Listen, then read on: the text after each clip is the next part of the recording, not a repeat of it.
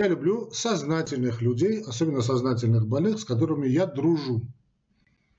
Я люблю дружить. Я дружу со своими больными. Я считаю, что мы работаем вместе. А не так, что, знаете, я вот читаю лекцию, вы так слушаете, слушаете, говорите, дайте что делать. Записал, ушел. Нет, давайте мы а, определимся, с чем мы имеем дело. Значит, э, проблема, так как сегодня мы будем говорить о проблеме желудочно-кишечного тракта, пусть это вас не удивит, что да, конечно, как и любая острореспираторная инфекция, в том числе и коронавирус, острореспираторное заболевание, да, не больше, но и не меньше того, обычно сопровождается, главным образом, вернее, сопровождается так называемыми легочными явлениями. Ну, отсюда острореспираторное название. Но Достаточно в таком небольшом проценте случаев, ну, смотря когда как, где-то в среднем, э, по разным данным, скажем, было вот китайское э, метаисследование, метаанализ был, он показал, что где-то 12, 13, 14, 15, ну где-то в среднем около 12 процентов, ну, это метаанализ, э, людей, которые страдают коронавирусом, у них также имеются, кроме, собственно, да, вот легочных проявлений, что само собой разумеется, и еще и желудочно-кишечные проявления. Но здесь надо сказать, что э, значит, коронавирус он не является исключением из правил. Любая инфекция, тем более любая респираторная инфекция, будь то коронавирус, грипп, неважно. Э, не, так, не, не бывает так, что проходили бы только значит, э, токсическое воздействие было бы только, скажем, на легочную систему. Понятно, что поражаются все органы и системы. Понятно, что любая вирусная инфекция, в том числе и коронавирус, обостряют все хронические заболевания. Я снова скажу, что коронавирус здесь не является большим оригиналом. В данном случае, если есть какая-то проблема с желудочно-кишечным трактом, она эту проблему обостряет.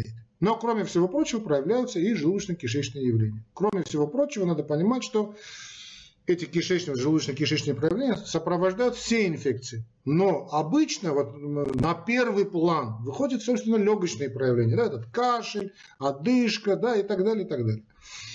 Но вот нарушение желудочно-кишечного тракта, кстати, кстати, потеря обоняния, тут еще вопрос, какому, значит, какому э, отнести, э, какой, какой, какому органу систему отнести. Отнести ли желудочно-кишечному тракту, потому что по большому счету значит, начало пищеварения, это есть ротовая полость. Это отнести к легочным проблемам, это отнести к центральной нервной системе и так далее, и так далее. Да? Кстати, об этом тоже скажем, как восстановить обоняние. Ну и, скажем, термо, терморегуляции, проблемы терморегуляции и так далее, и так далее, и так далее. Так что, друзья мои, дождитесь, я думаю, вот это значит, вступление было необходимо, чтобы мы поняли, о чем идет речь да, что мы имеем дело с глобальной проблемой, то есть когда человек заболевает респираторными, респираторной инфекцией, в том числе и коронавирусом, у него происходят явления воздействия этого вируса, прямые или косвенные, или опосредованные, на различные органы и системы. В данном случае мы сегодня говорим о желудочном кишечном тракте, в данном случае также влияют и на наш желудочно-кишечный тракт. Каким же образом влияет коронавирусная инфекция, собственно, коронавирус, но из-за заболевания, которое он вызывает COVID, на желудочно-кишечный тракт, друзья. Значит, ну, есть несколько механизмов воздействия. А, выделим три основных. А, первое – это, собственно, воспалительное, воспалительное воздействие на клетки, значит, интерстициальные клетки, ну, на клетки желудочно-кишечного тракта, причем на все клетки. Отсюда и, собственно, прямое воздействие, да, воспалительное воздействие, что сопровождается, конечно, вот этими и э, явлениями, которые мы связываем с, кроме всего прочего, и значит, с воздействием именно этой, этой, этой инфекции, а именно э, потеря вкуса, потеря вкуса, потеря вот и аппетита, извращение аппетита, вплоть до анорексии. На первое место стоит вот анорексия, то есть потеря аппетита. Да? Ну, конечно, тут можно сказать, что это еще опосредованное воздействие, потому что идут продукты воздействия, экзотоксины, эндотоксины воздействуют, ну, токсины, которые без жизнедеятельности этого вируса, да и любого вируса, я снова скажу, в том числе и коронавируса, мы, мы имеем, то эти экзо- и эндотоксины, которые, понятно, общая токсическая реакция не может не вызвать Э, значит, явление, связанное с анорексией. Отсюда и второй момент, тошнота. Некоторые ставят диарею на второе место, ну, диарея и тошнота. Анорексия, диарея и тошнота, то есть потеря аппетита, э, такие вот, проносит, диарея и тошнота. Вот это все те классика жанра, вот эти все такие желудочно-кишечные явления, которые очень часто сопровождают все вирусные острые респираторные заболевания, в том числе и коронавирусную инфекцию. Но в одном случае на первом месте выходит именно респираторка, здесь в данном случае на первое место выходит и значит, желудочно-кишечные проявления. Хотя, конечно, это все зависит от индивида, да? кто на что жалуется. Итак, первое, значит, прямое токсическое воздействие токсинами на, на клетки желудочно-кишечного тракта. Также прямое токсическое или опосредованное токсическое воздействие продуктов жизнедеятельности этого вируса на сосудистые стенки, то есть на, на, стенки, на сосуды, которые э, снабжают желудочно-кишечный тракт, на весь этот, вся эта вот эта, да, вся эта трубка, начиная от рта, кончая э, выходом, не входом, а выходом. Значит, и вот это, понятно, что это очень, крови, очень обильно кровоснабжается, нарушается, значит, воздействуется токсическое воздействие, отсюда и нарушается проницаемость, да, и, проницаемости желудочно-кишечной стенки, но и, кроме всего прочего, одно из плохих, опасных осложнений э, вирусной инфекции, в том числе и коронавирусной инфекции, это усиление тромбообразования. Вот эти маленькие тромбики, такие маленькие-маленькие такие тромбики, которые, понятно, значит, ишемизируют, нарушается кровоток в желудочно-кишечном тракте, и здесь также имеется вот это воздействие, то есть боли в животе возникнут, да, пучит, метеоризм и прочее. А, ну и, наконец-таки, собственно, прямое воздействие, хотя и тоже, можно сказать, оно, оно посредственно, так как э, нарушается и кишечная флора, то есть мы имеем признаки дисбактериоза, тут и можно приплюсовать и воздействие, собственно, воздействие как на сосудистую стенку, так как нарушилась проницаемость. Да, и понятно, что крово, значит, кровоток желудочно-кишечного тракта ухудшился, пошло всасывание продуктов, которые не должны были всасываться, усиливаются все эти явления, да, вот, э, интоксикации, вот, тошноты и прочая дрянь. Аллергические реакции могут возникнуть, да, потому что кроме, собственно, воспалительной реакции, вот этого цитокинового шторма, о чем обильно так много говорят, ну и, собственно, воздействие вот на желудочно-кишечную стенку. И это все сопровождается вот такими явлениями, Э, значит, интоксикации, вот это вот э, тошнота, рвота, иногда, почему бы нет, потеря аппетита, потеря вкусовых ощущений и прочее. Не будем забывать, не будем выделять из этой системы и печень. А, вот эти все токсины также воздействуют и на печеночные, гепато, значит, на гепатоклетки наши, да, и э, никак нельзя назвать их гепатопротектором. Эти токсины очень бывает, ну, у разных людей по-разному воздействует на печеночные ферменты. У некоторых даже идет подскок аспартатаминотрансфераза, ланинаминотрансфераза и прочих, в разы даже. Да? Все это из-за воздействия значит, этого вируса. Ну, тут связывают с ACE-рецепторами тоже, да, вот а, а, ангиотензин превращающий фермент. Вот эти, на эти АПФ, да, воздействие есть, но тут, насколько оно прямое, тут немножечко можно поспорить, но не суть важно, не, не важно, так эти рецепторы есть практически везде. Все это дело сопровождается также и значит, нарушением печеночной функции. Печеночные функции, печень страдает. Здесь и страдает также и проблемы у нас с желчевыделением. Не может у нас не быть проблемы с желчевыделением, холестазы и прочее, в общем, прочее, вся эта, вся эта дрянь, которая сопровождает эти проблемы. Тоже, значит, об этом надо знать и об этом надо помнить. Следующий момент, это уже момент ятрогенный, то есть момент воздействия человека, воздействия врачей на лечение от коронавирусной инфекции, вернее, на лечение, на лечение всего того, что называют лечением ковида, извините. Здесь, увы и ах, надо сказать, что то э, чрезмерное вот такое, знаете, такое, вот, эм, как бы это помягче назвать, да, вот такое чрезмерное вмешательство в, в режим значит, выздоровление, режим лечения, когда надо понимать, что хоро... я много раз об этом говорю, и снова повторяю этот, этот тезис.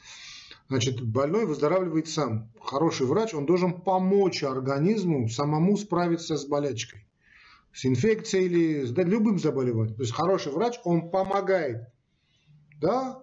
Он как-то помогает, направляет, что убирает, что-то добавляет, но никак не вмешивается своими неумелыми э, вот такое неумелое, такое чрезмерное вмешательство приводит к печальным последствиям. Здесь надо понимать, что вот эта целая линейка значит, э, препаратов чрезвычайно токсического воздействия, которая сейчас вроде бы, слава тебе Господи, начала отходить на второй план, но эти все препараты имеют довольно серьезное токсическое, само прямое токсическое воздействие, то есть плюсуется к э, токсическому воздействию значит, коронавируса, его токсинов, еще приплюсуется воздействие, наше воздействие, терапевтическое воздействие. Вот этой целой линии, сейчас я не буду говорить об этих препаратах, которые уже практически вроде бы хотят снять, я думаю, снимут наконец-таки. Ну и э, все самые э, антибиотики, которые назначаются в лошадиных дозах, я считаю, что назначаются в подавляющем большинстве случаев неправильно. То есть надо выждать в какое-то окно, есть терапевтическое, да, когда человек, значит, 3, 38 градусов, да, у человека нет особых явлений интоксикации, подождите 5 дней, потом начинаете назначать эти проклятые антибиотики. Эти же антибиотики, какие они не были бы супер-пупер, надо понимать, что антибиотики это значит, ну, типа такой, знаете, химической бомбы, да, это такое тяжелое химическое оружие, мы даем, глотаем яд или назначаем, даем яд больному, исходя из того, что этот яд убьет, э, кроме наших клеток, но и убьет, значит, клетки э, противника. Ну, а мы-то потом восстановимся. Ну, это такой, знаете, удар на себя, да, вот как вот артиллеристы, да, вот знают, что такое, эта группа идет, э, смелых, очень отважных людей, их засекают, да, говорят, беру огонь на себя. То есть артиллерия бьет по какому-то квадрату, гибнут наши солдаты, да, но при этом гибнут и э,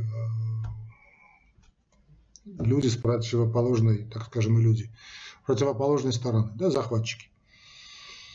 Вот эти антибиотики надо назначать с умом. Вообще все препараты надо назначать с умом, в том числе и антибиотики. Потому что это такое неумелое назначение. Но потом это еще нам очень сильно аукнется. Потому что потом у этих больных очень долго они восстанавливаются. Потом у них начинаются эти дисбактериозы. Потом эти дисбактериозы, значит, конечно, этот, этот дисбактериоз связан с, э, значит, э, собственно, введением, не, не введением, простите, а, собственно, с течением коронавирусной инфекции. Это не так. Это мы тут сильно напортачили с нами антибиотиком. Присоединяются кластрид, вернее, кластриды поднимают голову, псевдомембранозный колит, вся эта прекрасная сфера, да, когда потом начинают псевдомембранозный колит лечить, начинают лечить эти клостриди, назначают еще, еще целую группу антибиотиков с метронидозолом во главе, а потом давай вытаскивать человека из этого состояния. Почему? Потому что можно было не назначить антибиотики или даже назначить не в такой лошадиной дозе. Здесь еще и пошел дексаметазон, один из тех людей, который ратовал за дексаметазон, это ваш покорный слуга. Но назначать дексаметазон сразу, не думая, знаете, вот так сейчас, вот так грохнем, да, друзья мои, мы человека лечим, да, а не корову. Э, не собаку в конце концов. Дайте человек пусть сам выздоровеет. Но если это такое лечение, которое требует госпитализации, то человек на искусственной вентиляции легких и так далее, то что умирает человек, то тогда давайте делайте. Если человек дома, зачем ему назначать двухнедельные какие-то тяжелые антибиотики и тяжелые э, значит, э, гормональные препараты, которые, конечно, не могут не аукнуться в плане и желудочно-кишечного тракта и сплошь и рядом. Еще это мы будем видеть и будем наблюдать. Ну и также не будем забывать, что кроме всего прочего, я уже об этом сказал, коронавирус, как и любая вирусная инфекция, обостряет, обостряет все хронические заболевания. Все. Это касается, снова скажу, не только коронавируса, это касается всех вирусов. Вот поэтому я так долго бился э, в свое время, да, когда был э, юн. Сейчас я молод, а тогда я был юн. Когда мы только-только начинали, друзья мои, значит, лечили, лечили человека, да, из инфаркта, от инфаркта, от инсульта, от сердечной недостаточности. Выводили его из блока интенсивной терапии, с того света выводили, он потом шел какую-то там болячку, тем более грипп, да, грипп страшная вещь, и потом из этого состояния не выходил. Понятно, да, друзья мои, значит, надо здесь подходить к этому делу с умом, с умом, с умом. Теперь подходим, собственно, к лечению. То есть, как мы выходим из э, вот этого коронавирусного тяжелого нашего состояния. Здесь я э, не буду оригинален, скажу, что в начале, вот, ну, кто дослушал до 15 минуты, молодцы, я скажу, что что же лечит, как же быстро восстановиться, э, восстановиться, да, как быстро восстановиться после этого ковида, друзья мои, тут надо просто набраться терпения. Время лучший терапевт. Время лечит, детка, время лечит, время самый лучший терапевт, поет Александр Розенбаум. Да? Действительно, просто надо набраться терпения. Это касается и проблем с терморегуляцией, То есть наблюдаются, скажем, вот такие довольно длительное такое э, состояние, такого, знаете, суфибрилитета. Обычно к вечерам, да, вот к, к вечеру. Вот э, утром вроде все, нормальная температура, да, даже низкая. А вот к вечеру начнется такой, такой, такой поганенький субфибрилитет. Так 37,1, 37,2, 37,3, 4 даже. Да, друзья мои, это не означает, что там еще длится эта инфекция, она давно уже уничтожена, да, что сам коронавирус более недели, максимум двух не живет э, чтобы там вам не говорили. Да? Просто нарушился центр терморегуляции по разным причинам. И, э, ну, так объясняют. Да? Потом сам организм как-то тоже приходит в себя, ему нужна такая вот такая настройка, да, вот он сам, да, не надо вмешиваться. Вот эта терморегуляция тоже придет, ну, что называется, Таразу и КГ, придет, значит, э, в тот, в тот состояние, которое ему нужно, с течением времени. Это будет в течение ближайших нескольких недель. Кстати, то же самое касается и обоняния. То же самое касается и обоняния. Вот как восстановить это обоняние, ладно, я вам значит, скажу, потому что, может быть, отдельную передачу сделаю, кстати. Вот эти зациклились люди, да, вот, э, вот доктор, любое потеря обоняния, значит, любое потеря обоняния, значит, все, я умер, это признак того, что конец света, это четвертая труба апокалипсиса, все, всадник апокалипсиса, пришли, конец, давайте запишем завещание. Кстати, не, не забудьте упомянуть меня в вашем завещании. Ну, в общем, и так далее. Друзья мои, любая, любая респираторка, мы помним это с детства. Первый признак, что мы наблюдаем, очень частый, это потеря значит, обоняния, вкуса. Ну, вкус, если вы, скажем, до значит, коронавирусной инфекции слушали там Стаса Михайлова или там, я не знаю, не знаю, там кого-то, Муз-ТВ смотрели, да, значит, этот вкус у вас никогда не восстановится. Что Баха, Бетховена, вы после этого слушать Рама Хачатуряна вы не будете. Э, никогда, да, ни Рамо, ни Глюка, никогда никого не слушать не будет, потому что не надо, значит, ваш плохой вкус списывать на коронавирус. Ну, а если так напрямую, скажем, как восстановить ваше обоняние, друзья мои, просто наберитесь, опять же, терпения. Я понимаю, что это значит, звучит как-то не так, что назначить какое-то лечение, лекарства давайте, давайте назначайте. Друзья, нет, нет, нет. Но есть определенно, об этом тоже сейчас, наверное, расскажем чуточку, да, Э, ощущения вот, они придут со временем, что должно вот наш мозг должен прийти как-то в рецепторы, анализаторы должны прийти какое-то нормальное состояние, откалиброваться, и все это восстановится. Далеко не является значит, исключительным признаком, что вот эта потеря обоняния, да? Обаяние, есть, оно есть или нет, речь об обонянии. Значит, нюх вернется. Вернется. Ну, э, если у вас, э, значит, ну, если вы курите, понятно, лучше бросить курить. Понятно, да? Потому что я слышу, пачка, человек две пачки сигареты курит, говорит, у меня нюх пропал. Это, кури дальше. Чудило. Ладно, ну ладно, значит, что можно сделать? Значит, если вы не так кому не терпите, значит, то прочистить на носовые ходы. Можно взять обычный физрастворчик, тепленький, да, прокапать по несколько капель. И очень рецепт, который очень принят у нас в Армении, тепленькое растительное масло. Вот прокапали вы, да, прокапали там несколько капель воды обычной. Чихнули, потом прокапайте растительное масло. Любое. Любое растительное, там есть облепиховое, всякое там говорят, что хотите. Любое растительное масло прокапали. Ну, льняное, льняное очень хвалят, облепиховое хвалят, ну, неважно. Прокапали, Обычно сейчас после этого чихнете. Через несколько так сеансов, так 5-6 сеансов, это все заметите, как восстанавливается. Некоторые очень советуют алоэ, сок алоэ. Вот если дома растет от бабушек, у дедушек, ну, у меня, кстати, я, я правда еще не дедушка, да, но в общем, я еще, о, да. Ну, в общем, э, алоэ, сок алоэ можно прокапать, тоже шикарный эффект. Можно сделать небольшую ингаляцию, почему бы и нет. Можно сделать ингаляцию, там, я не знаю, эвкалипта можно сделать, там, прокапать, да, теплую такую ингаляцию сделать. Но вот обычно вот растительное масло действует очень хорошо. Я вам очень это рекомендую. Значит, прокап... перед сном, вот несколько капель лежите вот так, прокапали.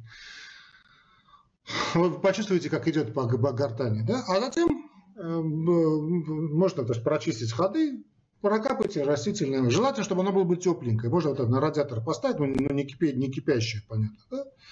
Э, можете ваточку собрать, можете кого-то попросить, чтобы прокапали. Да, вот прямо в ходы. По 2-3 капли растительного масла. Как только пойдет по ходам, почувствуете, немножко начинает чесаться. Да? Вот это фарингиты, ларингиты, кстати, если они есть, они здорово тоже профилактируют это все, лечат. Ну, чихнете, наверное, ну, чихни, чихайте, пожалуйста. И через несколько сеансов это восстановится. Первое, что у вас, как, как только вы заметите, знаете, такие, э, можно, там, дома на шатырь есть, или знаете, какой-то резкий запах, откалибруйте тоже запахи, да, вот сам, ну, который вам знаком запах. Вот, вот заметите, ага, запах начал возвращаться.